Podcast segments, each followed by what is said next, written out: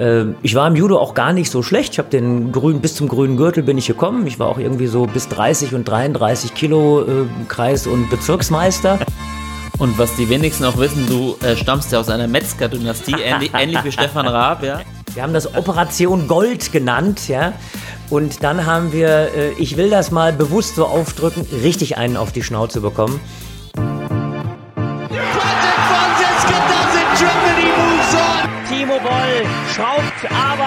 Seiner eigenen Incredible turnaround from twice runner-up here, Patricia Solia. Das ist unglaublich, das kann ich nicht glauben. Ping, Pong und Brause, der Tischtennis-Podcast. Mit Richard Brause und Benedikt Probst. No, he does it again! Timo does it for the second time! Magdeburg is his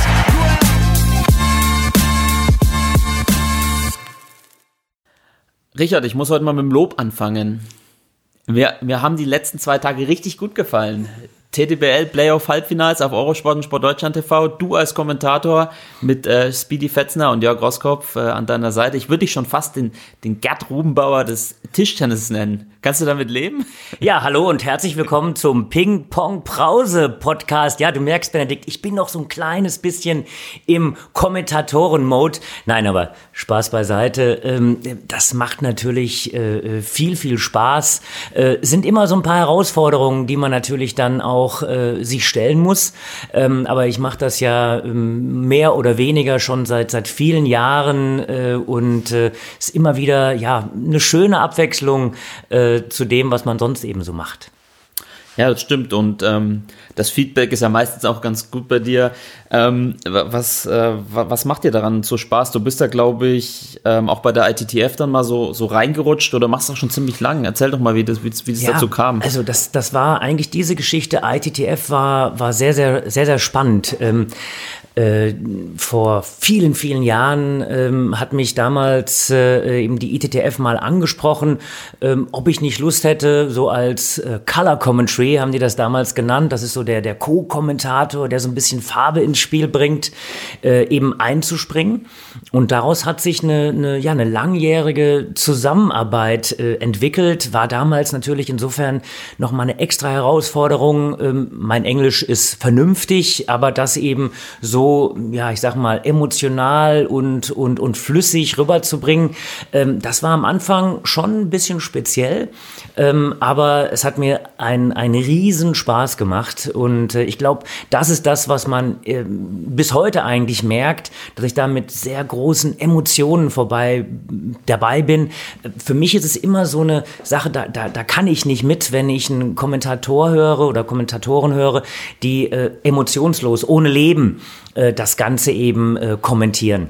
Und das war eigentlich immer so mein Credo, dass ich gesagt habe, Mensch, da, da muss man das Herzblut sozusagen aus dem Mikrofon äh, laufen sehen. Und äh, das versuche ich eigentlich bis heute umzusetzen. Und mit der, mit der ETTF, das war für mich ähm, ja eine, eine große Wertschätzung und, und gleichzeitig ein Highlight äh, meiner Kommentatorenlaufbahn, ist schon ein paar Tage her. Ähm, da, man muss sich das so vorstellen, bei einer WM, da sind viele Tische immer gestreamt worden, vier, fünf Tische und meist eben in, in, in Zweierpaarungen eingeteilt.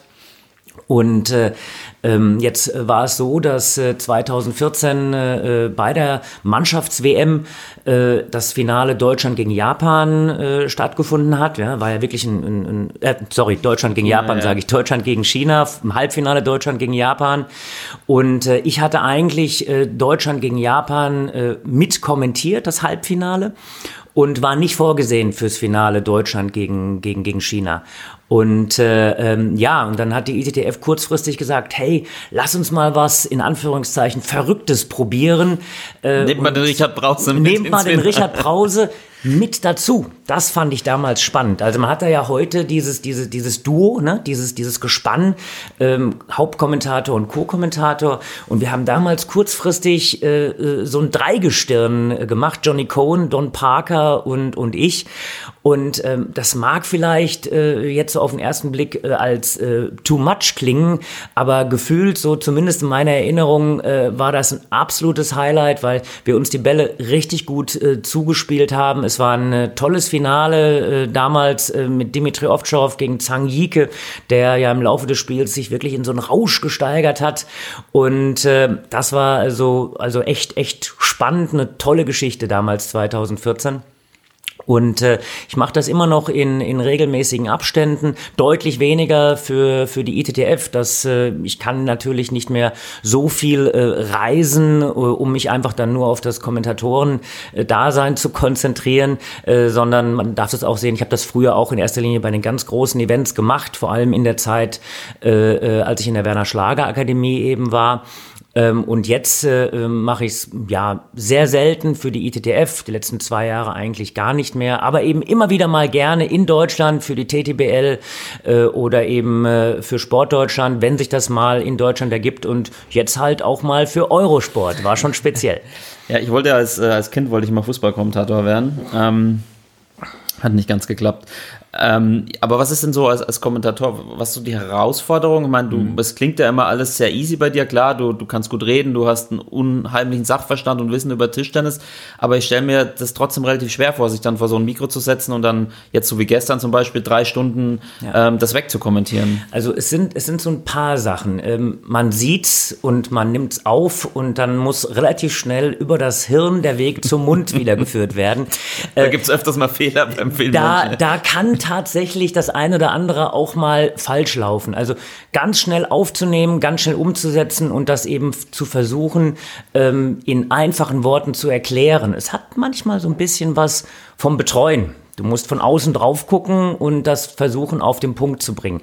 Das ist tatsächlich, wenn ich so selbstkritisch bin, bei mir manchmal, äh, ich sag mal, die Herausforderung, dass ich, äh, ja, ich sag mal, ähm, durcherzähle ähm, war auch wirklich jetzt für, für Eurosport nochmal ein bisschen was anderes. Man muss sich das so vorstellen, jeder hat das ja so ein bisschen anders gehandhabt. Eurosport arbeitet in erster Linie mit äh, ähm, Profi-Kommentatoren. Wir sind also auch vorher gebrieft worden, nachher gebrieft worden und äh, man bekommt dann so eine Rückmeldung. Naja, Richard, du hast das äh, ziemlich gut gemacht. Äh, achte bitte mal drauf. Du hast zwei Füllwörter, die du sagst. Einmal ist es das kleine Wörtchen Ja, was deutlich besser ist als das Wörtchen Äh aber das Ja muss eigentlich versucht werden, äh, rausgenommen zu werden. Und dann äh, habe ich ein bisschen zu viel, ein bisschen gesagt. Und das finde ich natürlich spannend, weil das nimmt man natürlich schon mit und versucht das auch zu, zu verbessern. Und ja, und dann, dann, wenn man selbst mal zu Hause ist und sich einen Kopfhörer aufsetzt und ähm, dann, dann einfach nur versucht, still zu sein, dann merkt man, dass zwei, drei Sekunden, in denen man nichts sagt, mitunter lange klingen.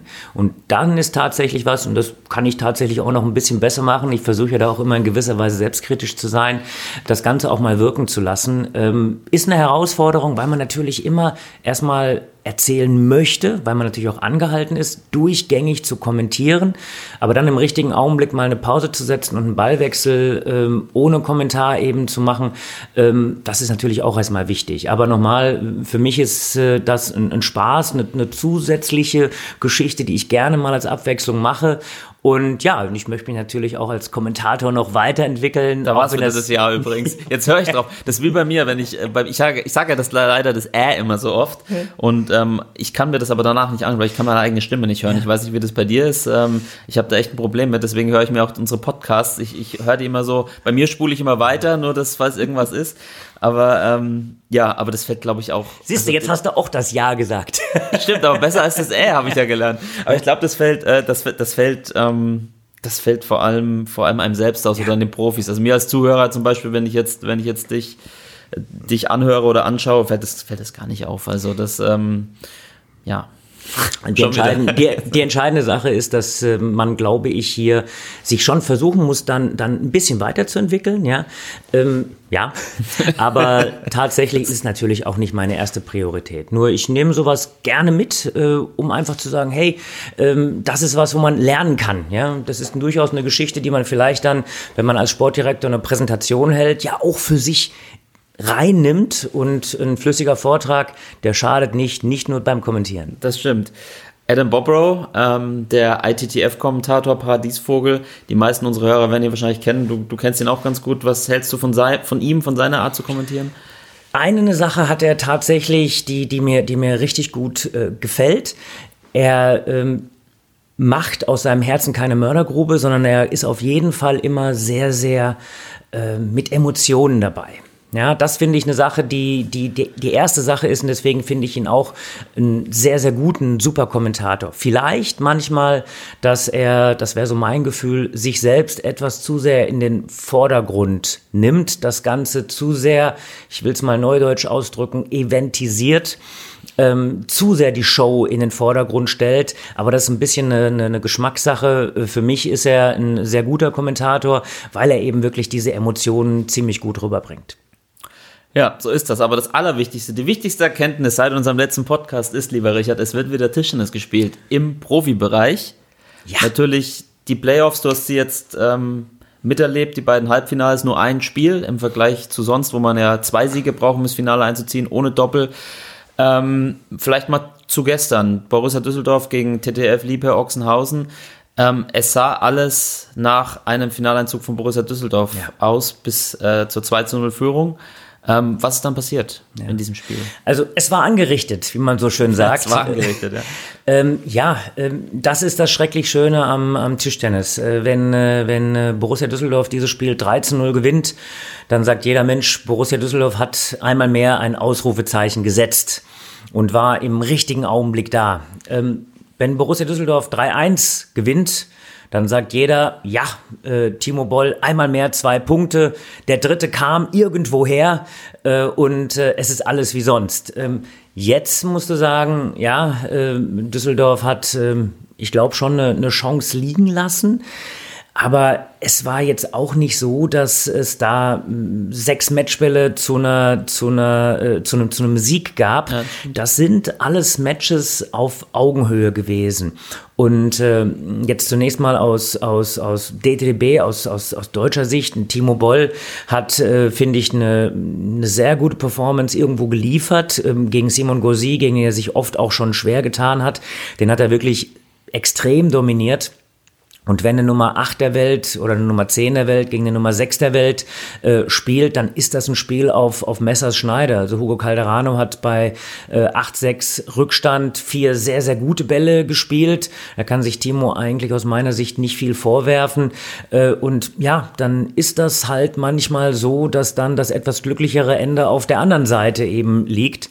Ähm, und äh, Ochsenhausen hat das Ding dann am Ende, vor allem mit einem herausragend aufspielenden Gauzy ähm, gegen Carlsson, wobei eben Gauzy auch insgesamt sehr gut gegen Carlsson spielt. Also diese Aufstellung okay. war schon, äh, ich sag mal, in der Hoffnung, dass man sagt, wenn das Break äh, gegen einen äh, der Ochsenhäuser gelingt von den Spielern Carlsson oder Kalberg, dann war das äh, vielleicht die Hoffnung, dass Carlsson gegen Calderano was machen kann, weil der tatsächlich sehr gut gegen Calderano spielt.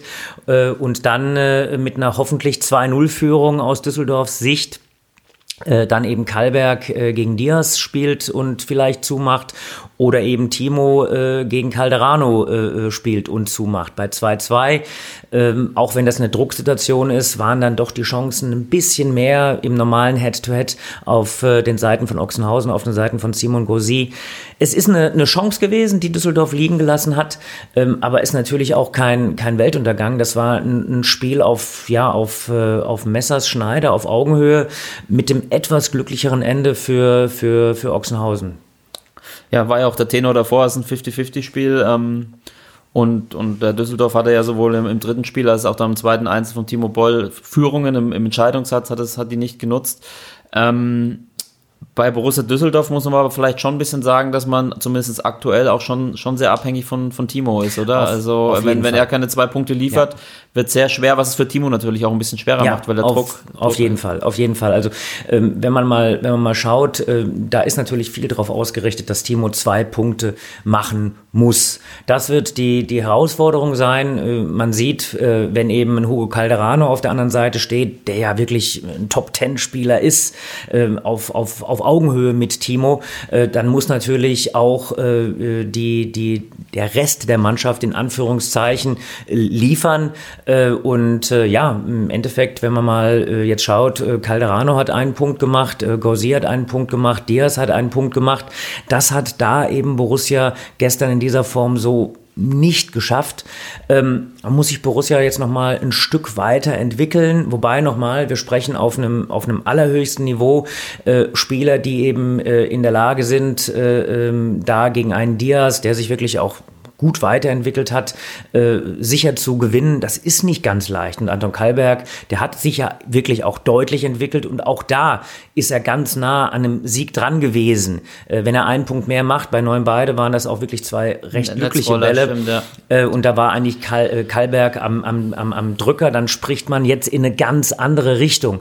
Also insofern, äh, ich würde da gar nicht zu tief in diese ähm, äh, Quo Vadis Borussia Düsseldorf gehen, weil ich glaube, das wäre eine komplett falsche Richtung. Die Spieler haben sich weiterentwickelt, äh, gar keine Frage. Sowohl in Carlson, sonst hätte er nämlich nicht gegen Calderano gewinnen können, als auch in Kalberg. Aber klar ist, dass äh, ich sag mal in Gosi und in Calderano, das sind zwei Spieler, die gegen Timo Boll eben auch auf Augenhöhe spielen können. Und äh, ein, ein, Timo, ein Schwergewicht wie Timo Boll hat Borussia im Augenblick nur in Timo Boll. Und ich glaube, das ist eigentlich so ein bisschen der Unterschied zu, zu Ochsenhausen. Die haben eigentlich mehr Varianten. Aber Borussia Düsseldorf normal hat gestern ein sehr, sehr gutes Spiel gehabt. Zwei Punkte mehr bei neun beide. Ähm, dann spricht man jetzt von einer ganz anderen Richtung. Ja, das bedeutet auch, es gibt die Wiederholung des Vorjahresfinals, das du ja auch kommentiert hast. Das heißt, du hast es auch in seiner Gänze gesehen. Äh, äh, der erste FC Saarbrücken äh, hat wieder den Weg ins Finale gefunden gegen Werder Bremen 3 zu 0. Relativ klare Sache mit einem auch starken Patrick Franziska. Wie hast du das Spiel gesehen? Ist Saarbrücken jetzt endlich reif für den Titel? Sie haben jetzt quasi, ich glaube, den dritten Anlauf mit dem Pokalfinale noch. Ähm, wie hast du das Halbfinale erlebt? Also ähm, da war äh, äh, Saarbrücken wirklich äh, bereit. Also die haben jetzt äh, für mich nicht das Gefühl äh, vermittelt, dass sie äh, zufrieden damit sind, ins Finale zu kommen. Ne? Manchmal ist man ja so, dass man zwar immer das Ziel hat, ich will gewinnen, aber manchmal sagt man, ja gut, jetzt der erste Schritt ins Finale kommen. Ähm, manchmal muss man zwei, drei Anläufe nehmen, um am Ende dann bereit zu sein, ähm, eine, äh, einen großen Titel zu gewinnen.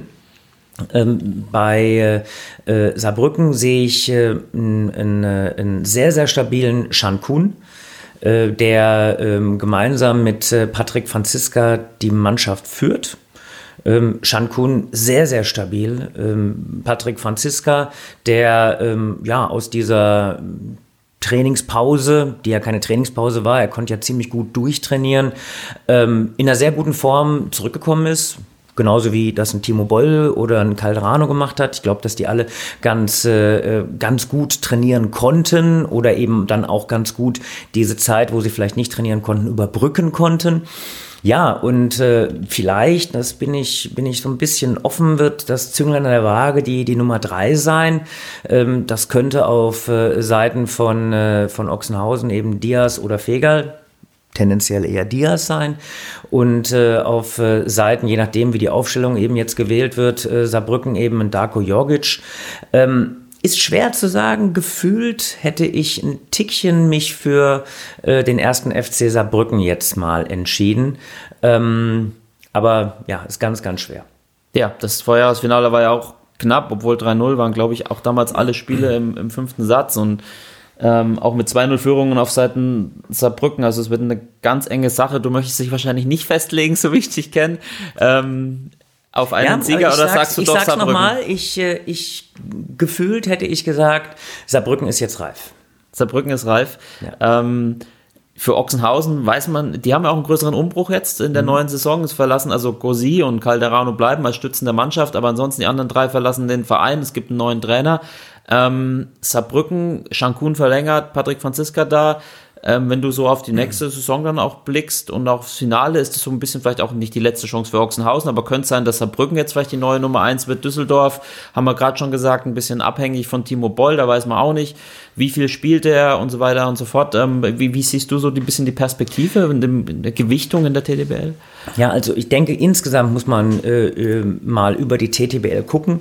Ähm, ich glaube, dass Düsseldorf nach wie vor eine der führenden Mannschaften sein wird gar keine Frage. Natürlich etwas mehr eine Abhängigkeit von, äh, von Timo Boll, aber wir dürfen auch nicht vergessen, dass ein Ricardo Walter, der vielleicht das Zünglein an der Waage in so einem Finale hätte sein können, ähm, dass, äh, dass der eben nicht hat spielen können, war noch verletzt.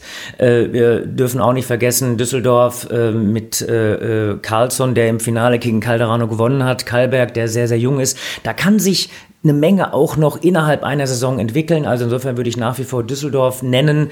Ich würde nach wie vor Saarbrücken nennen und Calderano und, äh, und Gauzy, also aus, äh, aus Ochsenhauser Seite. Da hängt tatsächlich ab, was für eine Politik oder was für eine Einsatzidee äh, jetzt in Ochsenhausen hinter der Mannschaft insgesamt steht.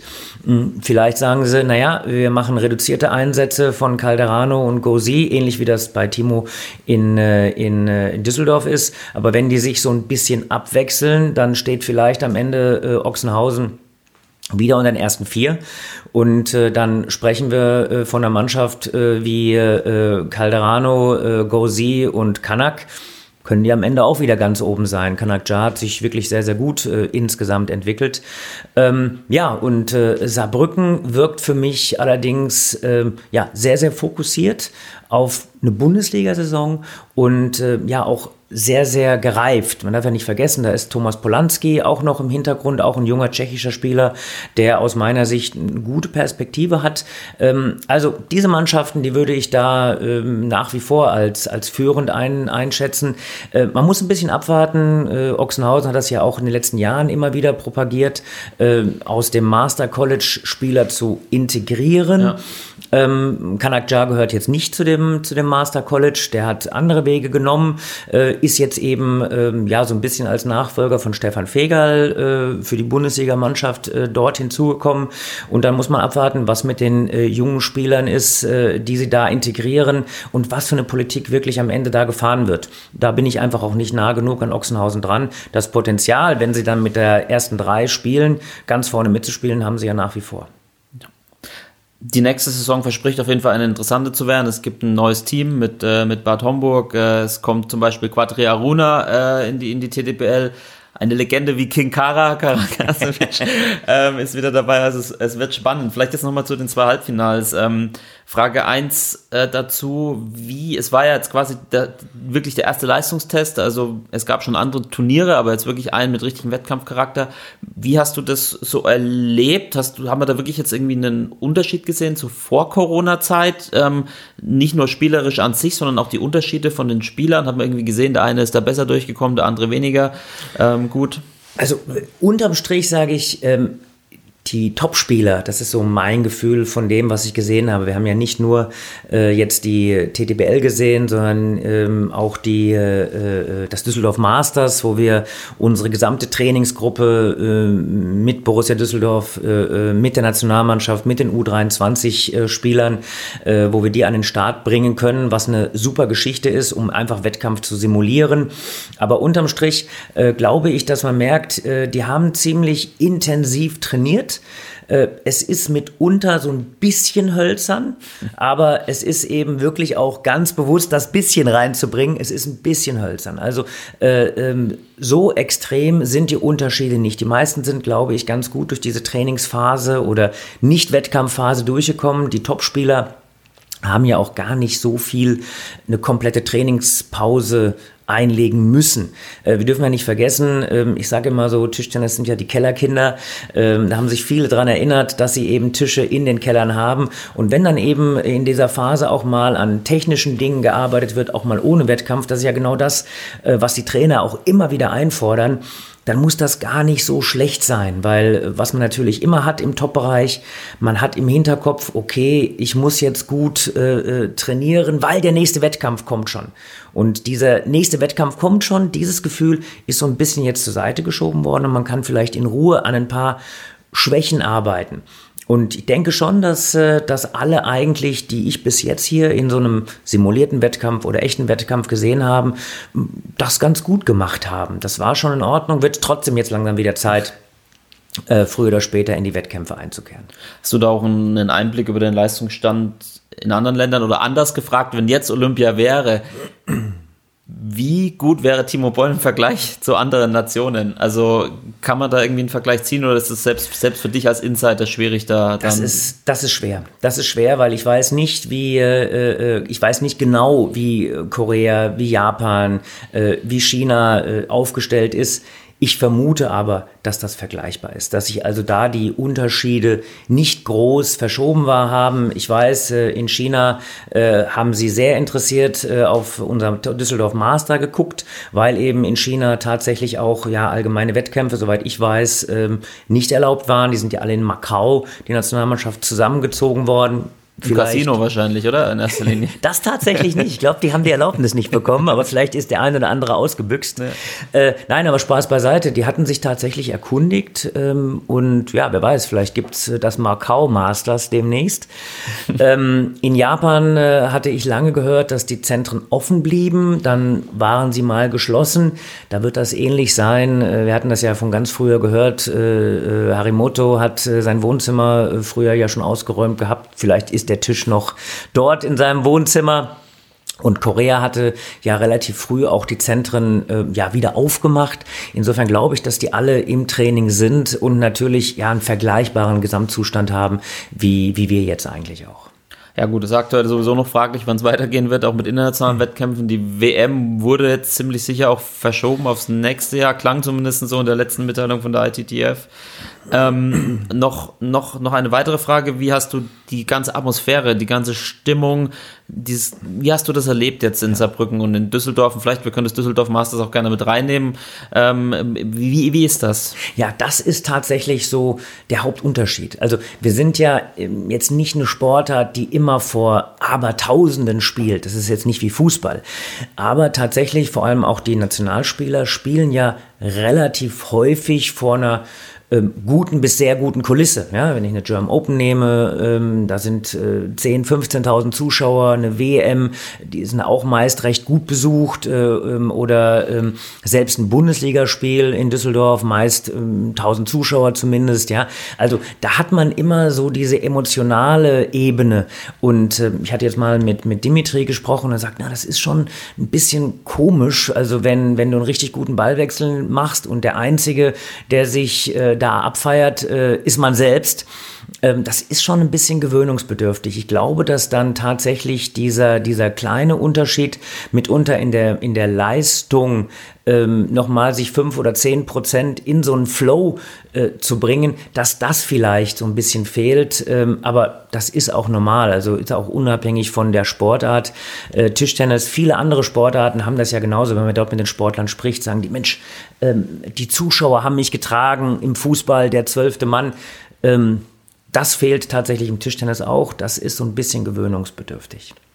Ja, wenn diese Zeiten etwas zeigen, dann, dass der Sport von Emotionen lebt und im Großen und Ganzen auch von seinen Zuschauern. Ja, das ist spannend am Sonntag Finale. Du bist wieder am Mikrofon. Eurosport, ich glaube, auf Eurosport erst ab ähm, 15, 14 Uhr geht's los. Eurosport erst ab 15, 15 drauf. Genau. Auf sportdeutschland.tv oder TDBL TV kann man das von Anfang an anschauen. Co-Kommentator hast du auch wieder? Rossi ist wieder dabei. Rossi ist wieder dabei, war, war, war sehr lustig. Ähm, das Düsseldorf Masters, jetzt zwei Ausgaben. Das erste hatte Timo Boah, du machst, irgendwann ist der Edding kaputt und hast du schwarze Finger. ähm, da mache ich ein Foto von und stell es auf unseren noch nicht vorhandenen Instagram-Kanal. Ähm, das erste Turnier hat Timo gewonnen, das zweite jetzt Dima, das dritte wird wahrscheinlich jetzt am Montag, Dienstag auch wieder stattfinden. Ähm, wie, ist jetzt schon fix, wie viel von diesen Turnieren es gibt, bis es ein Finalturnier ja, also ge geplant ist es tatsächlich so, dass wir bis in den August reinspielen. Da muss ich das so vorstellen, wir haben für die, die Düsseldorf so von den Örtlichkeiten nicht so perfekt kennen, wir haben ja eine, eine, ein super Zentrum dort in Düsseldorf mit drei großen Hallen ausschließlich für Tischtennis. Ähm, und äh, Borussia Düsseldorf als Veranstalter hat quasi ihren Arak Center Court ähm, zur Verfügung gestellt. Die, wir werden das jetzt zukünftig ähm, häufiger auch an drei Tagen mit Best of Seven spielen. Das ist so die Neuerung, weil wir gesagt haben, Mensch, Best of Five ist eine Sache. Wir wollen natürlich aber auch, um diese Wettkämpfe später zu simulieren, Best of Seven mit reinbringen. Ähm, da wird gespielt möglicherweise äh, Montag, Dienstag, Donnerstag, vielleicht in einem nächsten Schritt auch äh, über die Wochenenden. Ähm, und äh, man muss sich das so vorstellen, dass eine Halle eben an diesen gesagten Tagen äh, in den Phasen der Spielen komplett zu ist für den normalen Betrieb. In Düsseldorf trainiert ja gleichzeitig unser Partner vom Westdeutschen Tischtennisverband, äh, Borussia Düsseldorf, äh, macht dort die Tischtennisschule, alles was dazu kommt, natürlich alles ein bisschen runtergefahren nach wie vor. Aber für uns ist es eben wichtig, dass wir ans, in zwei Hallen intensiv weiter trainieren, intensiv an unserer Form und an der Technik weiterarbeiten können. Und äh, ja, und äh, Rossi äh, und Lars und Helmut, ähm, ja, wenn man so will, besprechen dann immer mit den Spielern, äh, dass wir dieses 16er Feld immer entsprechend besetzen. Äh, wir haben so einen Pool an aus 20, 25 Spielern, äh, zusätzlich dann gegebenenfalls, das wird sich in den nächsten Wochen entwickeln, weitere ausländische Spieler, so wie Kanak Jar, der äh, das letzte Mal äh, mitgespielt hat. Und so wird das von Woche zu Woche ein bisschen unterschiedlich sein. Wir werden vielleicht auch überlegen, ob wir mal ein Damenturnier spielen. Also die Idee ist wirklich simulierte Wettkämpfe, um sich eben dann, wenn es wirklich losgeht, äh, gut vorbereitet zu zeigen. Super. Das kann man alles äh, auch auf www.tischtennis.de und www.borussia-düsseldorf.de slash Düsseldorf-Masters, glaube ich. Ich bin mir nicht Benedikt, sicher. du bist mein Held, dass du das hier so runterbeten ja, kannst. ich, ich, ich bin mir aber nicht sicher, ohne Gewehr würden es jetzt bei und, und er hat es nicht abgelesen, das ich habe sage ich. ich. Habe es nicht abgelesen, ne, aber das, ähm, ja, da, da, da kann man auf jeden Fall live Tischtennissport sehen mit einem Wettkampfcharakter und ähm, es macht auch Spaß, sind gute, gute Spiele dabei, Ja. auch spannende Spiele, wie gesagt, zwischen Nachwuchskader und ausländischen Spielern und äh, Nationalspielern von uns. Ähm, also sehr spannend. Ja, so, schön. Endlich konnten wir uns mal über Tischtennis unterhalten. Ja. Über richtiges, nicht nur über die Theorie. Ähm, du hast gesagt, es ist ein schmaler Grad, aber ich hatte vorgeschlagen, dass wir uns mal heute über dich unterhalten. Das Wow. haben wir in der ersten Folge ja schon kurz angerissen, aber ähm, du bist ja doch eine Ikone des Tischtennis. Danke, Ich- lieber ich Benedikt. Was möchtest du ich trinken? Das ist ja Wahnsinn. Ich, ich überschütte dich heute mit Komplimenten und Lob. Ist mir selber schon unangenehm. Da wird meine Frau wieder ähm, Protest einlegen, warum ich das bei ihr nicht so häufig mache. Nein, du hast eine, äh, ich hätte fast gesagt, bewegte Geschichte, aber einen sehr interessanten Werdegang. Und ähm, ich hatte ja schon in der ersten Folge mal den Wikipedia-Beitrag von dir rausgesucht. Ach, apropos, ich hatte übrigens auch kurz einen Wikipedia-Beitrag. Das habe ich, äh, ja, ein, ein netter Arbeitskollege hatte die erste Folge gehört und hatte mir dann einen angelegt, der Benedikt Probst und so, ja, bekannt Tischtennis-Prominenter oder irgendwie sowas. Und er hat genau eine Stunde war der bei Wikipedia online.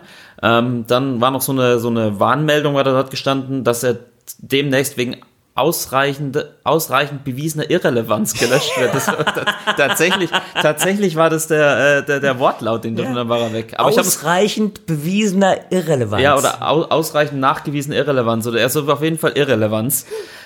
Ja, ich habe noch ein Foto davon gemacht, auch was für unseren Instagram-Kanal. Genau, aber es gibt ja, ich habe auch noch was gefunden, wenn man dich googelt in der Munzinger Biografie, das ist ja so, eine, so, ein, so ein Personenlexikon, wo von, von Cäsar bis äh, Donald Trump alle vertreten sind. Und die haben, ich weiß nicht, wer das geschrieben hat, das ist aber sensationell. Äh, da steht, Richard Brause war zunächst ein Tischtennisspieler von nationaler Spitzenklasse, ehe er sich in seiner zweiten Karriere den Ruf als eines der besten Trainer der Welt erarbeitete. Während seiner aktiven Zeit glänzte der Linkshänder vor allem mit gefährlichen Aufschlägen, wieselflinken Beinen und unbändigen Ehrgeiz waren weitere seiner Charakteristika, die ihn in den 1990er Jahren zu einem der besten deutschen Tischtennisspieler machten. Zwar gelang ihm nie, weder national, warte mal, ich muss umblättern, national noch guck mal, jetzt kann ich, weder national noch international der ganz große Erfolg. Seine Mannschaftsdienlichkeit war jedoch über jeden Zweifel erhaben. Kannst du mit dieser Charakterisierung leben? Wie ja, flinke Beine? Absolut. Wer, wer hat das denn geschrieben? Das Da- weiß ich nicht, das stand da nicht oder ich habe es Ja. nicht gefunden, aber ähm, also ich war es nicht. Ähm, aber es war jemand, der sich, der, der dich gut kennt. Vielleicht Timo Boll, der da letztens in seinem Interview mit dir gesagt, dass du einer der schnellsten Spieler aller Zeiten warst im Tischtennis. Nein, kannst du, kannst du, das sind ja oft Ja. so Attribute, die an dich rangetragen werden, ist das dann. Also ich denke, das ist, ist ganz gut, äh, ganz gut zusammengefasst. Also gut, das ist jetzt schon ja, äh, ich sage immer 100 Jahre her.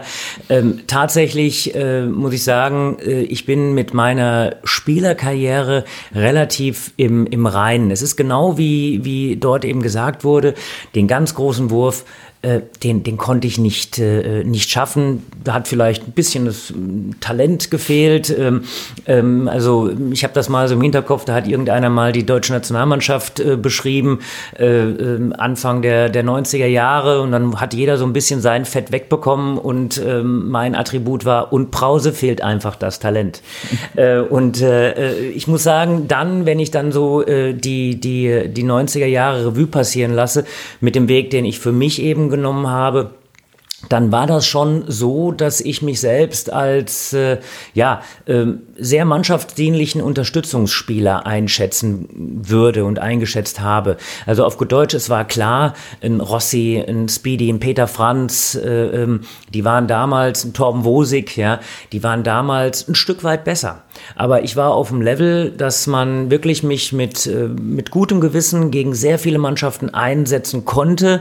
Und ich hatte damals tatsächlich so ein bisschen dieses Image, naja, äh, den Brause, den, den sollte man an einem guten Tag vom Brause nach Möglichkeit nicht in einen der ersten Runden treffen, weil das könnte unangenehm sein.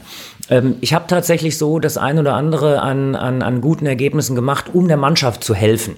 Ja, ähm, so bin ich dann irgendwo erste 60, 58 war mein höchstes in der Weltrangliste. Das ist dann schon diese, ich sag mal, erweiterte Weltspitze gewesen. Und wo ich so ein bisschen stolz drauf war, ist, dass ich tatsächlich der Mannschaft sehr verlässlich helfen konnte.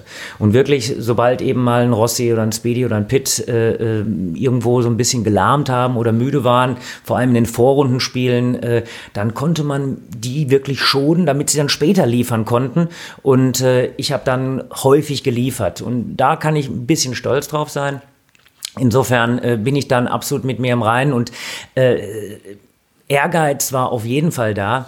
Ähm, meine Beine sind durchaus ähm, heute auch noch manchmal äh, relativ flink, äh, dass ich spielerisch vor allem, ich sag mal, wenn man das mit dem heutigen Tischtennis vergleicht, äh, ähm, da irgendwo noch Defizite gehabt habe. Ähm, das ist einfach auch so gewesen. Also ich kann mit dem Artikel sehr, sehr gut leben. Der charakterisiert mich, glaube ich, ganz gut. Das, was bei dir wirklich herausragend, wie du sagen würdest, ist oder wirklich sehr beeindruckend oder außergewöhnlich ist, Du hast erst mit zwölf äh, Jahren das Tischtennisspielen angefangen. Also das ist ja heute wahrscheinlich noch undenkbarer ja. als früher, aber trotzdem ist der Wahnsinn, mit zwölf anzufangen und dann noch quasi unter die Top 60 der Welt zu kommen. Also es ist wirklich so, dass äh, wir sind ja immer wieder gefragt worden, ähm, auch in unseren Analysen, ähm, äh, ihr müsst eure Konzepte aufmachen für, für Quereinsteiger. Äh, und ähm, ich habe dann versucht zu schauen, wo es eben die Quereinsteiger gab, die es in der Relation in die Nationalmannschaft, in die Mannschaft wirklich geschafft haben. Ähm, das gibt's heute ganz, ganz, ganz, ganz, ganz selten. Äh, bei mir war es tatsächlich damals so, ich habe äh, mit acht Jahren einen Tischtennistisch geschenkt bekommen, ähm, mich dann aber festgelegt, dass ich lieber Judo mache. Ähm, ich war im Judo auch gar nicht so schlecht. Ich habe den grünen, bis zum grünen Gürtel bin ich gekommen. Ich war auch irgendwie so bis 30 und 33 Kilo äh, Kreis- und Bezirksmeister. ja, also es war durchaus, äh, durchaus okay. Aber mir hat da tatsächlich der, der regelmäßige Wettkampf gefehlt. Ja. Und äh, dann habe ich irgendwann äh, von einem Kumpel ähm, gesagt bekommen, Mensch hier, lass uns doch mal ins Tischtennistraining wieder gehen. Wie gesagt, ich hatte eine Tischtennistisch zu Hause, habe dann auch immer wieder mal gespielt. Aber so ein richtig äh, zielgerichtetes Training, das erste hatte ich eigentlich tatsächlich mit zwölf in einem Verein und in der Tegen Niederroden damals. Und dann ging eigentlich alles relativ schnell. Und äh, was, was mir unglaublich geholfen hat, ist, dass ich ähm, mit zwölf Jahren gleich einen ziemlich klar strukturierten Trainer hatte. Und ich habe eigentlich keine Zeit vergeudet. Man hat das ja manchmal so, dass man zwei, drei Jahre, vier Jahre so im Nichts dümpelt und einfach nur spielt. Ja, der macht nichts, der will nur spielen. Äh, und das war bei mir tatsächlich nicht so. Und es hat mir mm, von Anfang an eigentlich sehr geholfen. Ja, ist beeindruckend, wenn ich überlege, was ich mit, mit sieben Jahren angefangen haben sich unsere Leistungskurven haben sich relativ schnell gekreuzt und ähm, dann voneinander entfernt, muss ich sagen. Ähm, ja, und dann muss es aber schnell gehen. Du bist mit, ah, du hast noch Abitur gemacht, ähm, ja. bist mit 18 dann Profi geworden. Ja. Ähm, Ja, also es, es war, ich will, ich will mal so einen Zwischenschritt noch machen. Ähm, äh, meine erste deutsche Meisterschaft habe ich mit 16 gespielt. Ja, ähm, damals äh, mein, mein großer Mentor ähm, im Hessischen Tischtennisverband gab es ja eigentlich so ein, so ein, so ein, so ein Trainer-Duo, wenn man so will. Jürgen Lieder, Helmut Hampel. Ähm, erst Jürgen Lieder, danach eben Helmut Hampel. Und das waren auch die zwei, die mich äh, sehr, sehr früh äh, gefordert und gefördert haben. Und äh, ich habe mein erstes Kadertraining eben mit, mit 15, 16 äh, gemacht. Das war mein erstes Landeskadertraining. Und äh, dann gab es für mich eigentlich nur Tischtennis. Und ich erinnere mich auch an, an ein kurzes Gespräch mit meinen Eltern, äh, wo ich denen quasi gesagt habe, naja, ich muss jetzt andere Prioritäten setzen. Und äh, das Gespräch war wirklich relativ kurz, weil meine Eltern haben sehr deutlich gesagt, dass die Prioritäten, äh, bis ich mein Abitur habe, noch nicht anders gesetzt werden sollten. Äh, wir haben uns dann auf einen Kompromiss geeinigt. Äh, ich habe trotzdem sehr viel trainiert, aber das Abitur ich will mal sagen, 444 äh, Punkte, das war ein Schnitt von 3,2. Ich mache das jetzt mal öffentlich. 3,1, ich habe 3,1. Ich bin, ich habe früher mit Tischtennis angefangen und das bessere Abitur. ja, äh, aber bestanden. bestanden. Und, ja, und dann habe ich eben wirklich ganz auf die Karte Tischtennis gesetzt. Ja, und dann äh, ähm, über die über die über den Weg äh, nach Grenzau, das waren eigentlich so die die die ersten Jahre. Steinhagen, das waren die die Vereine, äh, äh die mich dann quasi so ja, ich sag mal, auch geformt haben. Und äh, ähm, ich bin ja sehr, sehr traineraffin. Ich saug ja relativ viel auf, ja, in, in, in dem Gestalt, dass ich versuche, sehr, sehr viel zu speichern. Und wenn ich jetzt einfach mal so auf die Spielerkarriere, was mich so geprägt hat, äh, zurückblicke, äh, und das hat dann später auch einen ganz starken Einfluss äh, in meine Trainertätigkeit genommen. Ähm, Lieder Hampel, das ist diese, diese Schule, sehr, sehr technikaffin, äh, sehr, sehr akribisch, ähm, äh, auch hohe Umfänge. Ja, und dann äh, haben wir ähm, ähm, eigentlich so mit 23, 24 äh, gab es für mich nochmal diesen nächsten Schritt. Das war dann tatsächlich der Bereich in die Nationalmannschaft. Ähm, das war dann mein Zusammentreffen mit, äh, mit Milan Stenzel. Ähm, weiß nicht, wer das äh, von euch vielleicht noch so im Hinterkopf hat. Den Namen Milan Stenzel ist äh, eigentlich so bekannt geworden als Trainer von äh, Jean-Michel Seif, gemeinsam mit äh, äh Mr. Wang aus, aus Belgien. Äh, und Milan hat natürlich dieses, dieses Ehrgeiz-Gen, das in mir auch schon brannte, ja, noch weiter ausgearbeitet. Also in, in, in den Extremphasen, in denen ich in Grenzau als, als Profi dann gespielt habe, hat hatten wir vier Einheiten am Tag, äh, haben dann quasi äh, morgens früh angefangen mit äh, um 8 Uhr, haben dann um äh, 10 Uhr die zweite Einheit gehabt, haben die dritte Einheit um 15.30 Uhr gehabt, um dann am Ende, wir haben es immer Mitternachtseinheit genannt, von 20 bis 21.30 Uhr nochmal zu spielen. Also äh, das war schon sehr, sehr speziell. Ob das jetzt unter trainingswissenschaftlichen äh, Voraussetzungen immer das Beste war, weiß ich nicht. Aber es hat schon in gewisser Art und Weise geprägt und mir, für mich persönlich damals sehr geholfen. Und was die wenigsten auch wissen, du äh, stammst ja aus einer Metzger-Dynastie, ähnlich, ähnlich, wie Stefan Raab, ja. Und ähm, ähm, Martin, ähm, Martin, Markus Lanz würde sagen, ich habe da eine nette Anekdote gelesen äh, über ein Gespräch mit deinem Opa, wo es um deine berufliche Zukunft ging. Erzähl doch mal. Ja, also jetzt, jetzt, jetzt muss man, muss man wissen, im Hause Brause heißen äh, die, ähm, die, äh, die Söhne sehr häufig Richard. Ja, und äh, ich bin der vierte oder der fünfte in direkter Reihe.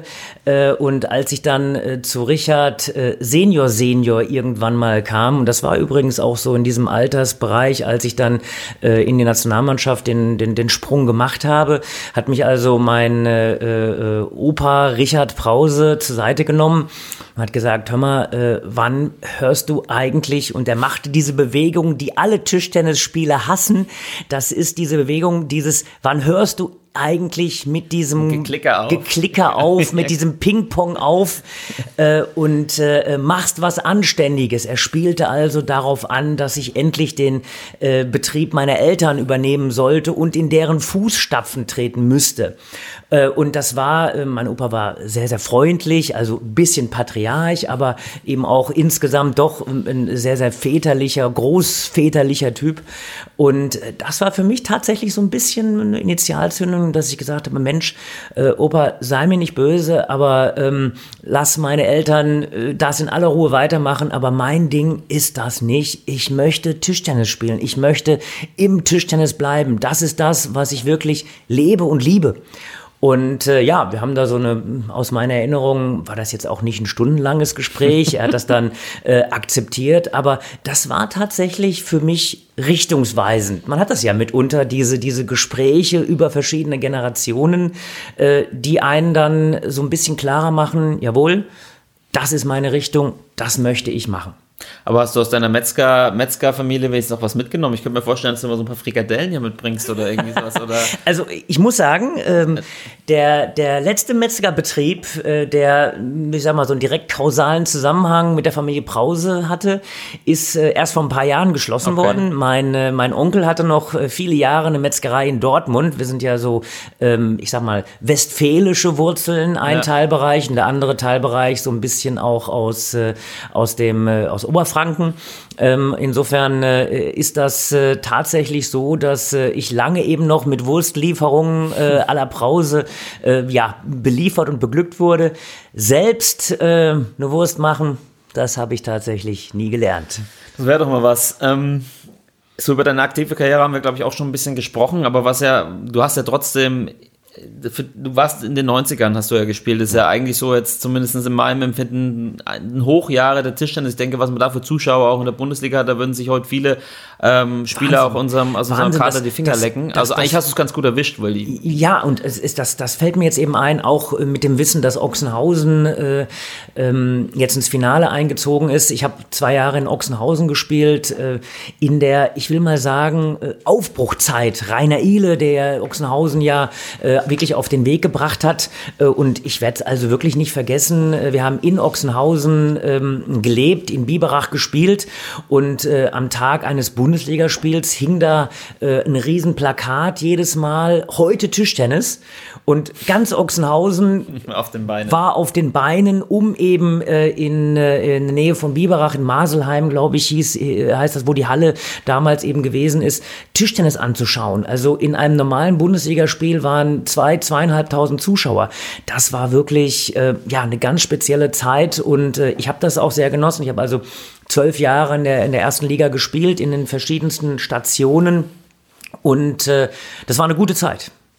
Das kann ich mir vorstellen. Ich habe auch immer so von 89 dieses Bild vor Augen, wie Jörg Rosskopf da durch, durch Münster hier, Münster in Hessen da diese Parade hat, wo die ganzen, also wie bei einer Fußball-Weltmeisterschaft, was das wirklich sagenhaft ist. Vielleicht auch mal ein Thema für einen der nächsten Podcasts, was seitdem passiert ist oder was sich geändert hat, dass wir jetzt quasi da sind, ähm, wo wir heute sind. Ich würde aber gleich noch einen Schritt weitergehen zu der Trainerkarriere. Du warst ziemlich spät dran, mit Tischtennis anzufangen, warst aber ziemlich früh dran, äh, Trainer zu werden. Du hast mal in einem Interview, glaube ich, gesagt, dass das auch ein Grund war, ähm, auch weil du oft auf der Bank gesessen hast bei großen Wettkämpfen. Also hast mit, mit, bist mit, mit 2000, mit äh, 31, glaube ich, bist du schon Nationaltrainer. 32, ja, ja. 32 Nationaltrainer geworden. ja. Ähm, wie, wie ist es dazu gekommen oder wann hast du deine Affinität dafür entdeckt? Also meine Affinität habe ich dazu schon relativ früh äh, entdeckt. Ich habe mich auch immer wieder mal, ähm, wenn, wenn, wenn Not am Mann war, auch als, als Spieler schon ähm, auf, die, auf die Bank oder auf den, den Betreuerstuhl eben dann gesetzt und schon gemerkt, hey, das ist, das ist mein Ding. Und äh, ähm, es war damals tatsächlich so, dass ich ja auch das akzeptiert habe. Ich hatte es ja schon gesagt, Rossi, Speedy, ähm, bin ein bisschen stolz drauf auch noch, dass mein letztes Europa-Ligaspiel damals äh, gegen Polen das äh, quasi erste Spiel von, von Timo Boll war. Also da haben sich die Wege damals schon gekreuzt. Ich habe ja auch mit ihm zwei Jahre nochmal in Gönnern zusammengespielt. Da habe ich aber auch schon für mich gemerkt, äh, wenn ich diese Top 5 Position halten will, da muss ich eigentlich mein Trainingspensum nochmal steigern, äh, weil Tischtennis hat sich extrem weiterentwickelt, auch in dieser Phase schon.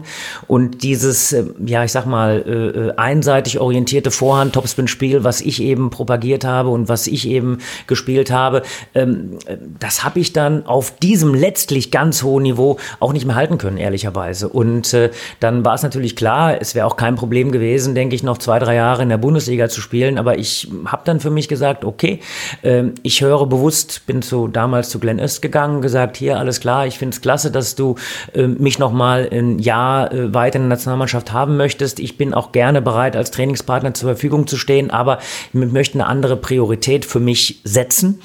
Ähm, und Nationalmannschaft, das war eigentlich das Beste als Spieler, was mir passiert ist. Das war eine herausragende Zeit für mich. Ähm, aber ich habe dann auch gemerkt, okay, ich möchte mich so ein bisschen in andere Richtungen entwickeln und äh, äh, habe dann eben wirklich relativ früh für mich gesagt, das, was ich machen möchte, ist eben diese, diese Trainerkarriere. Ja, und dann warst du ja bereits 2000, warst du schon bei Olympia dabei, 2004 dann für die Damen. Ähm, wurdest du dann Herren-Nationaltrainer. Mhm. Ähm, 2008 Peking, reden wir vielleicht dann gleich nochmal kurz drüber. Ähm, wie war so die Anfangszeit als Trainer und wie waren dann auch die Unterschiede, Damen-Nationaltrainer zu sein und Herren-Nationaltrainer ja. zu sein? Also äh, ich habe eigentlich, äh, ich sag mal, äh, Nationalmannschaft gespielt so bis 97, 98. Also so um den 30, ja. um mein 30. Lebensjahr äh, habe ich dann aufgehört und hatte dann aber noch mal zwei Jahre äh, so einen Übergang, wo ich äh, mit Timo in der Mannschaft gespielt habe, wo ich in der Bundesliga noch ganz gut eben mich dargestellt habe. Ähm, aber dann eben eben gemerkt habe, hey, ähm, ich möchte diesen, ja, ich sag mal, Dirk Schimmelfennig hat mich damals in dieses Trainerteam geholt. Zunächst mal als eine Art Assistenztrainer für den damaligen Förderkader. Das waren dann Spieler wie Timo Boll, Soltan Feyer-Konrad, äh, äh, äh, Lars Hielscher, Thomas Keinert, der damals noch für Deutschland gespielt hat. Äh, und das war nicht mehr so ein Testballon, ob das wirklich was äh, für mich sein würde. Aber ich habe sehr, sehr schnell gemerkt, ja, ähm, gefühlt glaube ich, dass ich ein besserer Trainer als Spieler sein würde, äh, weil ich tatsächlich ziemlich gut äh, auch die Spieler lesen konnte. Äh, und äh, ich war am Anfang sehr, sehr nah an den, den, den Spielern sozusagen als Mannschaftskamerad dran.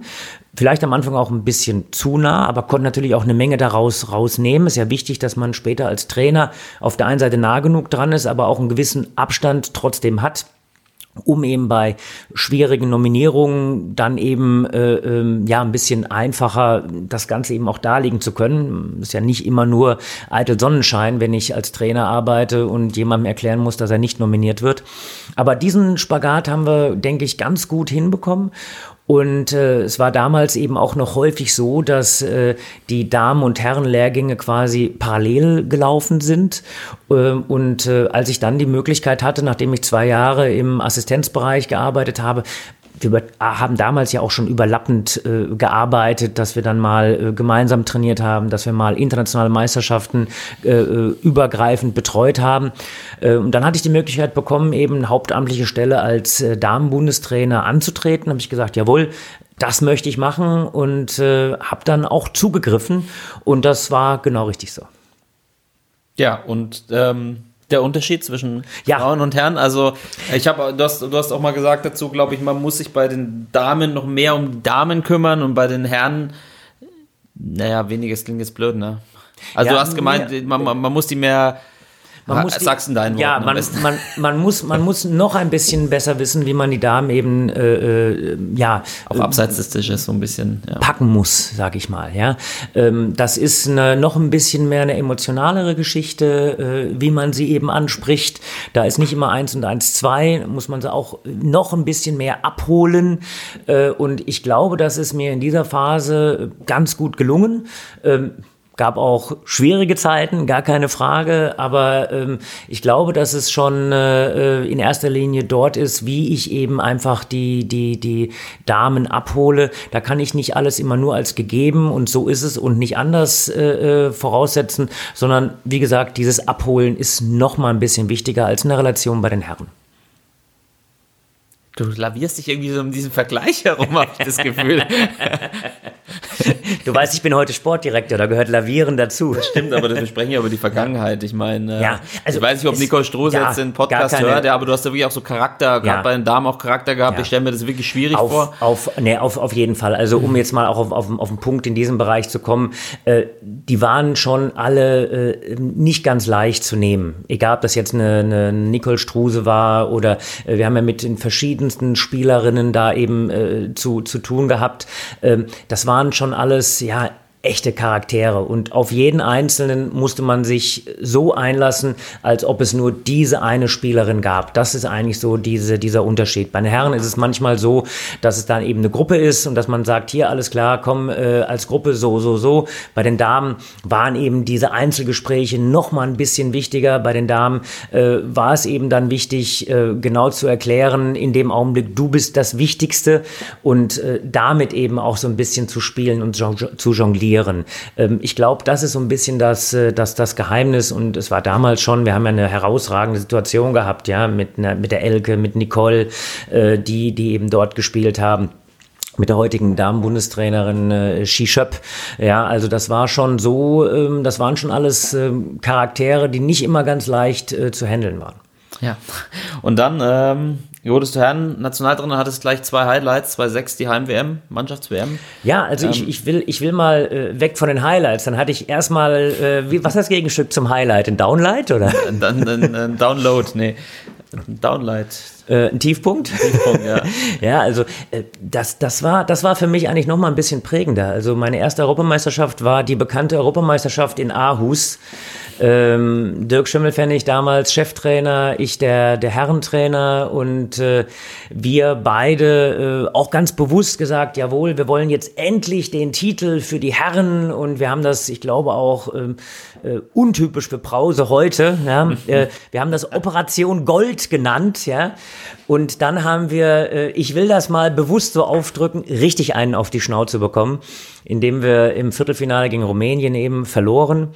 Ähm, und ähm, daraus haben wir, wir alle gelernt äh, und äh, ähm, gut auch damals, dass wir äh, einfach die Ruhe hatten, äh, auch von Seiten des DTDB, von Seiten des ganzen Umfeldes, einfach zu sagen, okay, in aller Ruhe, wir, wir, wir arbeiten weiter. Äh, und das war auch genau richtig so. Man muss das im Tischtennis äh, immer in diesen langfristigen, langjährigen Entwicklungen sehen. Ähm, und ein paar Wochen und Monate später gab es mit Christian Süß und äh, Timo Boll die, die lang ersehnte erste, ja, große Medaille äh, 2005 in Shanghai im Finale, ein denkwürdiges, äh, denkwürdiges Turnier mit äh, richtig ausverkauften Rängen, 10.000 bis 15.000 Zuschauern in Shanghai in der Halle. Also das war so mein persönliches allererstes Highlight, bevor es natürlich dann äh, ziemlich steil weiter nach oben ging. Genau. Ähm, du hast in der ersten Folge schon gesagt, dass dein, dein Highlight überhaupt äh, Olympia 2008 war, Peking. Ähm, Silbermedaille, die erste nach zwölf Jahren wird da, erster Mannschaftswettbewerb äh, bei Olympischen Spielen. Halbfinale gegen Japan. Wir machen das jetzt mal als den Netzroller der aktuellen Ja. Folge, nämlich Olympia 2008. Ich denke, da könnte man mehrere Folgen äh, füllen über, äh, über dieses Ereignis äh, und dieses Turnier. Aber war letztens bei dir zu Hause in deinem Büro, da hängt noch diese, diese Bilderreihe mit diesem Jubel vom, vom Halbfinale. Ähm, erzähl doch mal, was, was bedeutet dieses Turnier für dich, ähm, diese Medaille und, und wie hast du das damals erlebt? Nun, das, äh, wir haben ja angefangen, äh, ich sag mal, äh, seit äh, 2005, 2006 ähm, uns äh, ja in diesen absoluten Top-Bereich äh, im, im Herrenbereich immer mehr zu spielen und auch festzusetzen. Ähm, die Frage war, äh, wann gibt's die erste äh, Olympiamedaille wieder? Dürfen wir nicht vergessen, ähm, äh, 2000, 2004, das sind ja immer vier Jahreszeiträume, gab es keine olympische Medaille. Äh, und äh, diese Mannschaft, ähm, das ist eine große Mannschaft. Kann ich nicht sagen, das war, sondern das ist eine große Mannschaft, weil mit Timo Boll und Dimitri Ovtcharov, das sind ja nach wie vor die Stützen gemeinsam jetzt mit äh, Patrick Franziska der Mannschaft. Äh, Christian Süß hat für mein Gefühl viel zu früh aufgehört, aber okay, da hat das Knie einfach nicht so gut gehalten mehr. Äh, äh, da war eine Mannschaft äh, am Start, die wirklich gebrannt hat und eine sehr, sehr gute Mischung aus drei verschiedenen ähm, Charakteren. Ich sag mal, einen Blutjungen Dimitri Ovtcharov, einen Heißsporn Christian Süß äh, und einen äh, ähm, sehr gut spielenden äh, Timo Boll, der schon damals spielerisch auf dem allerhöchsten Niveau gespielt hat. Und dann ist immer die Frage, wie kannst du abliefern? Und äh, das hat so eine gewisse Eigendynamik gehabt, dieses Turnier. Ich erinnere mich, dass du eben, ähm, die Systematik war nicht ganz leicht, wie du in Finals kamst. Also du hast einen direkten Weg gehabt.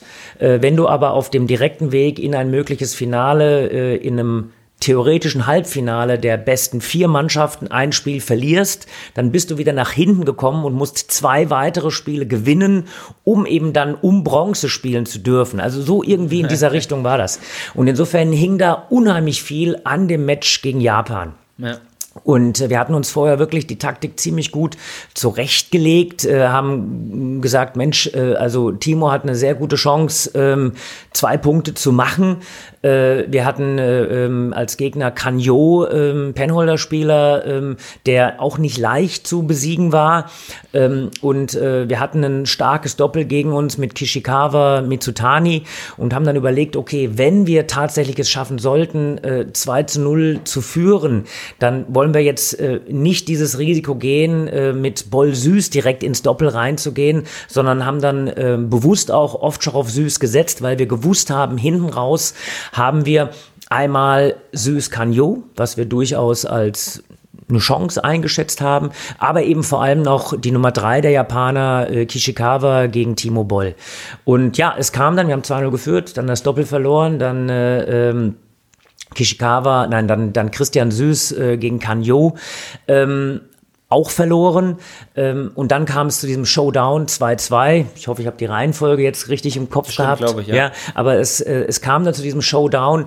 Und äh, ja, äh, wie es dann natürlich klassischerweise war, hat äh, äh, das Spiel wirklich auch so eine gewisse Eigendynamik äh, gewonnen. Ich weiß noch, Christian Süß äh, äh, sagte neben mir auf der Box, jetzt fängt der Kishikawa in diesem Halbfinale auch noch an, mit Vorhand gut zu spielen. Und so war das tatsächlich auch auch. Ähm, ja, aber äh, äh, Timo Boll hat sich da in dieser, in dieser Situation ähm, auch äh, äh als einmal mehr als ein, als ein Fels in der Brandung irgendwo erwiesen. Äh, hat dann nach dem Satzausgleich 2-2, äh, es war ja wirklich ein, ein, ein 3-2-Match, den fünften Satz dann für sich entschieden. Gott sei Dank auch relativ deutlich, oder? Ich glaube, relativ von Anfang an, ganz genau, ja. Und dann hat tatsächlich Professor Bernd Wohlfahrt heute noch der, der DOSB äh, Mannschaftsarzt äh, und, und ja Hobbyfotograf diese Reihe aufgenommen. Und das war der Augenblick, äh, wo alle eben aufsprangen. Und da habe ich gemerkt, meine Beinarbeit ist ein bisschen langsam geworden, weil ich war mit unter den ersten zwei beim Aufspringen, noch unter den ersten drei beim Sprung in die Box, aber danach haben mich alle bei der Jubel, beim Jubelsprint zu Timo Boll abgehängt. Ähm, ja, aber, aber ein, ganz spezielles, ganz spezielles äh, Halbfinale. Ähm, ja, und dann äh, gab es natürlich das Finale gegen China. Da kann ich auch noch mal eine nette Geschichte gleich erzählen. Ja, kannst du? Ja. Oder nicht vom Spiel oder, selbst. Oder wir machen es als Cliffhanger und du erzählst es in der nächsten Folge. Das kann ich natürlich auch machen. Ja, halt ja so also weniger muss man sagen, das ist mehr so ein, so ein, so ein Schmunzeln im Vorhinein. Das machen wir, das erzähle ich bei der nächsten Folge, denn das Finale selbst, da muss man einfach sagen, haben wir auf eine äh, in der Situation einfach für uns nicht zu schlagende äh, chinesische Mannschaft gespielt. Die großen drei, Malin Wang Hao, Wang Lichin, die waren an diesem Tag in Peking für uns so einfach eine, eine halbe Nummer zu groß. Hat sich ähm, das irgendwie verändert, dieser Erfolg? Weil ja wahrscheinlich schon, mein, du bist ja auch dann ähm, was Herr Nationaltrainer wahrscheinlich auch mit dem Ziel angetreten, eine Medaille zu holen. Und es war selber deine erste, auch wenn du keine physische Medaille bekommen hast, du hast, du sie trägst du sie zumindest im Herzen. Ähm, hat, hat sich das irgendwie verändert, dass irgendwie so ein Druck abfällt oder hat sich noch mehr angespornt oder wie? Also ich, ich würde sagen, äh, es hat mich zunächst mal bestätigt, dass der Weg und die Art und Weise, wie, äh, wie, wie ich Tischtennis verstanden habe, dass das ein erfolgreicher Weg sein kann. Jeder als Trainer muss ja seinen eigenen Weg irgendwo finden. Dabei ist immer wichtig, ich, ich mag diese Schlagzeile, Brause ist authentisch, wo Brause draufsteht, ist Brause drin. äh, und Schmeckt wie Brause, riecht wie Brause, ist Brause. Ist Brause, ganz genau. Also insofern ist das tatsächlich eine Bestätigung der Arbeit gewesen. Und es hat mich tatsächlich noch etwas mehr angespornt. Aber es ist immer gut, wenn man zwischendurch eine Rückmeldung bekommt, Mensch hier, dieser Weg ist der richtige. Das muss nicht für jeden einzelnen Trainer so sein, aber wichtig ist als Trainer, und das gebe ich gerne allen meinen Kollegen mit, seid authentisch, findet euren Weg. Das ist nämlich der richtige. Ja, so ist das. Ähm, man muss ganz schön durchhuschen durch deine Karriere, gell? Das ist also jetzt, äh, du warst dann an der Werner Schlagerakademie von 2010 ja. bis 2015. Ja. Hast dann nochmal einen anderen Weg, äh, zumindest einen anderen Weg eingeschlagen, aber im Prinzip ja ähnlich. Du hast da auch mit Spielern gearbeitet. Mhm. Ähm, und bist jetzt seit fünf Jahren, du bist seit fünf Jahren jetzt Sportdirekt, 2015, ja, die, ziemlich die Zeit, genau sogar. Die Zeit im, Sommer, im, im, Sommer angefangen, glaube ich, oder im Frühjahr, Sommer 2015. Ähm, was ist so dein Resümee? Fünf Jahre Sportdirektor, ist ja wieder ein anderer Job, gefühlt ja. weniger in der Halle, mehr am Schreibtisch, andere Aufgabengebiete? Ja, ähm, das Schöne, ich nenne mich immer selbst so ein bisschen ein freies Radikal. Ja? Äh, Im positiven Sinne, ähm, weil einfach äh, man in unheimlich viele Bereiche ähm, ja, formen und, und äh, begleiten kann. Ähm, das bedeutet, dass man das ein oder andere Mal natürlich im sportlichen Bereich nach wie vor ganz maßgebend mitentscheidet, dass man natürlich auf der anderen Seite auch äh, in, in sportpolitischen Gremien vertreten ist, den DTDB darstellen muss und äh, so eben Grundlagen schafft, damit der DTDB eben auch weiter erfolgreich sein kann. Eine ganz wichtige Arbeit ist eben, und das kommt mir, glaube ich, schon als Typ entgegen, äh, einfach die Kommunikation. Kommunikation zum Beispiel mit unseren Landesverbänden, weil ohne diese direkte Kommunikation, ohne dass man immer wieder versucht, sich irgendwo äh, in Gesprächen weiterzuentwickeln, Leute abzuholen, Leute mitzunehmen, gemeinsam dann eine Strategie zu entwickeln, ohne die geht es einfach gar nicht. Und äh, ähm, ich muss sagen, ähm, als Trainer habe ich schon äh, versucht, immer diese Kommunikation zu suchen in der Zeit in der WSA bin ich mehr oder weniger vorbereitet worden auf die Rolle als Sportdirektor. Ich war in der WSA, ja, ich will mal sagen, Cheftrainer, äh, zwar jeden Tag in der Halle, aber eben auch gleichzeitig in viele andere Abläufe äh, der Sportpolitik mit eingebunden. Und das hilft mir natürlich, oder das hat mir natürlich dann im Einstieg 2015 ähm, sehr geholfen äh, und ich finde das nach wie vor eine hochspannende Tätigkeit ähm, und äh, ähm, ich freue mich natürlich trotzdem, wenn ich manchmal auch äh, in der Halle bin. Ähm, aber ich sehe natürlich auch äh, meine Aufgabe mittlerweile in erster Linie eben außerhalb der Halle. Ich sehe nach wie vor so Sportdirektor, man muss gucken, dass man die Betonung auf den Sport legt. Aber äh, Direktor heißt ja, ich gebe eine Richtung vor. Und äh, das muss man eben versuchen, immer gemeinsam äh, zu entwickeln. Und, und was ich vor allem für mich äh, als Sportdirektor gelernt habe, ist, ähm, dass man niemals auslernt. Man muss immer weiter bereit sein zu lernen, immer weiter bereit sein, ein offenes Ohr zu haben. Und dann kann man viele Leute mitnehmen und dann kann man auch nicht nur sich selbst, sondern auch eben eine Sportart oder ein Ziel verfolgen und sich weiterentwickeln. Und eins deiner Lieblingszitate, ein Versuch, Versuch ist es immer wert.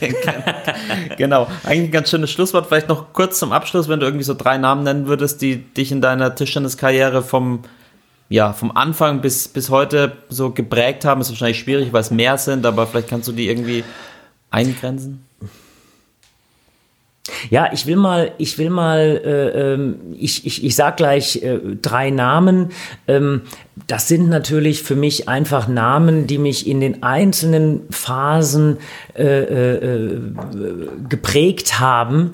Und das war für mich, äh, muss ich auch so ehrlich sagen, ähm, äh, das Duo Hampel-Lieder, Stenzel, Schimmelfennig. Weil ohne Dirk hätte ich äh, eigentlich nie die Chance gehabt, da rein zu riechen auf diesem Niveau. Der hat mich schon sehr, sehr gut da herangeführt.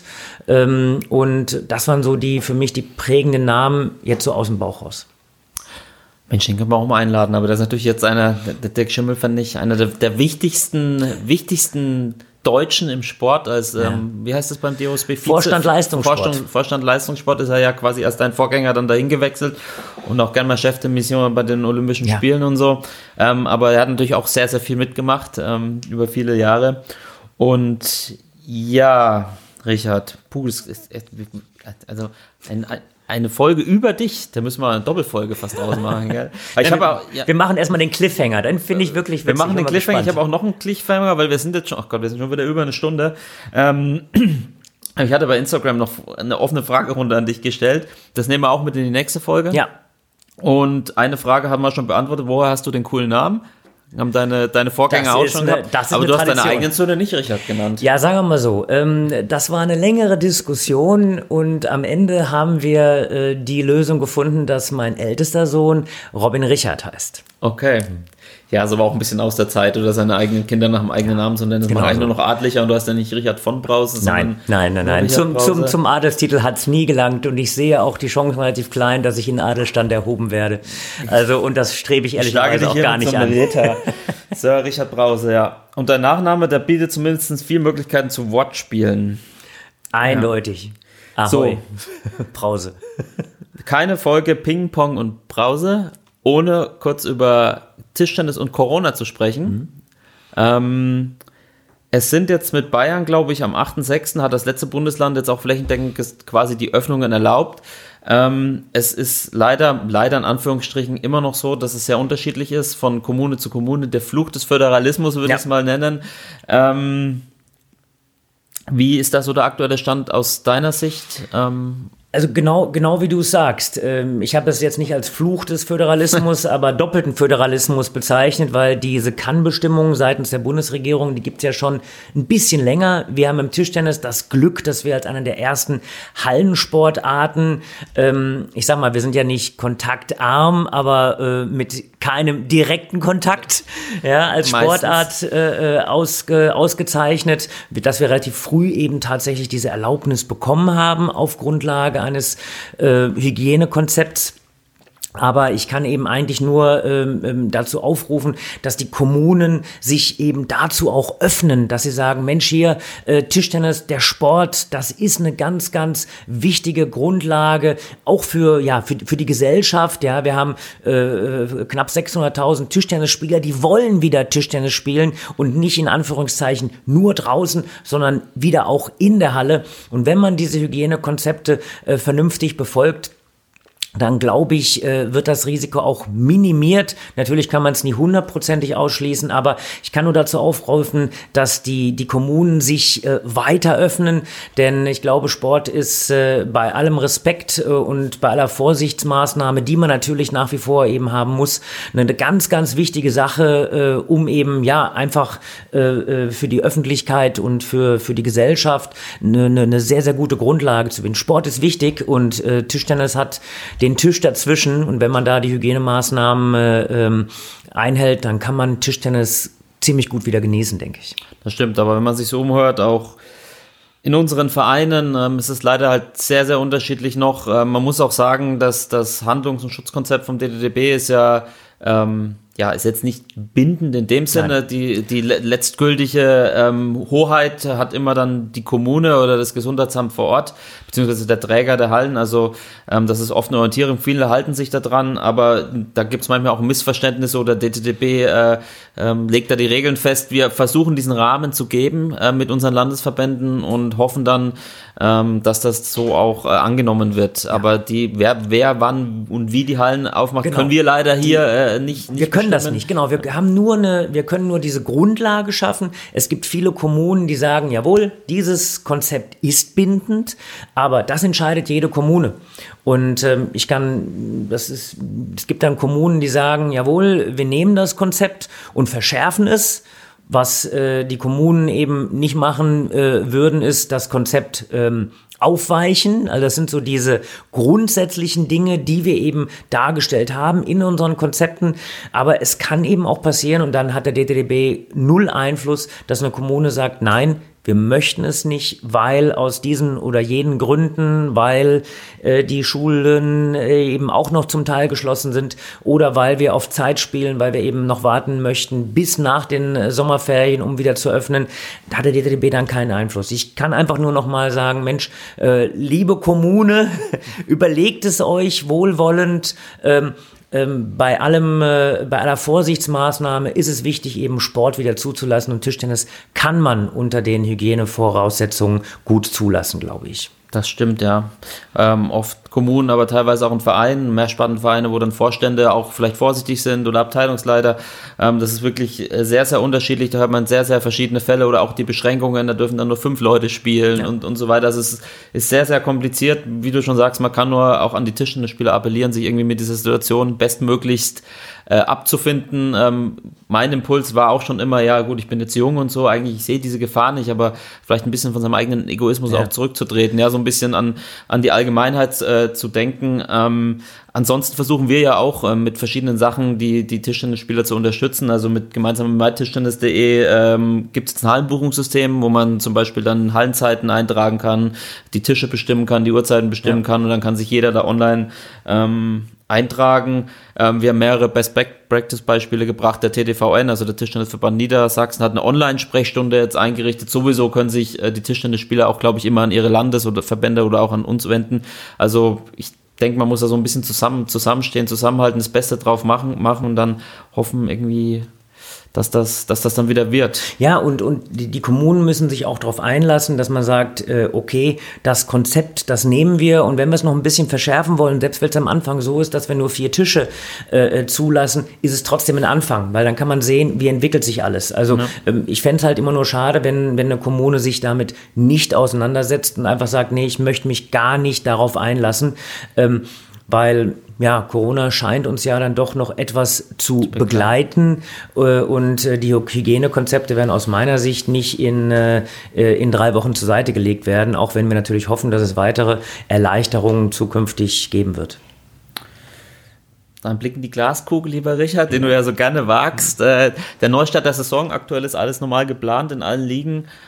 Ähm, gibt es da irgendwelche, gibt es da was Neues? Ähm, wird da noch sondiert, noch ausgesucht? Startet die Saison? Wenn ja, irgendwie gibt er dann so, wird ohne Doppel gespielt? In, in, wie, wie ist da so die Lage? Gibt es da schon was Ja, es gibt, es, es gibt diese, diese Alternative, dass man dann tatsächlich sagt, ja, also wenn Doppel nicht erlaubt sein sollte, dann muss man ohne Doppel spielen. Äh, Im Augenblick gehen wir einfach mal davon aus, dass die Saison normal startet. Ähm, wir haben die Sommerferien dazwischen haben wir hoffentlich nochmal eine Entwicklung, die sich alles weiter entspannt. Äh, wir haben die Hoffnung, dass vielleicht auch international, ähm, zumindest auf europäischer Ebene, das eine oder andere, ja, vielleicht ab September geht. Äh, und äh, wenn man international beginnt zu spielen, dann sollte aus meiner Sicht auch nichts dem entgegenstehen, dass, wenn die Hallen dann auf sind, und da sprechen wir jetzt noch von knapp vier Monaten, dass man auch wieder einen Wettkampf zulässt. Ähm, warum nicht? Also hoffen wir mal das Beste. Das ist doch ein schönes Schlusswort, oder? Auf jeden Dann können Fall. Wir, ähm, können wir unsere, unsere Zuhörer äh, auf nächste Folge vertrösten mit einem Cliffhanger, mit Fragen an Richard, mit vielleicht einem Gast. Wenn ihr noch irgendwas wissen wollt oder Anregungen habt, podcast.tischtennis.de. Ähm, ansonsten würde ich können wir Schluss machen, oder? oder? Das der, Schluss der machen. Gerd Rubenbauer und ausreichend irrelevante Benedikt Probst bedanken sich wieder für die Aufmerksamkeit ähm, und wünschen allen alles Gute. Bis zum nächsten Mal. Bis zum nächsten Mal. Ciao, ciao.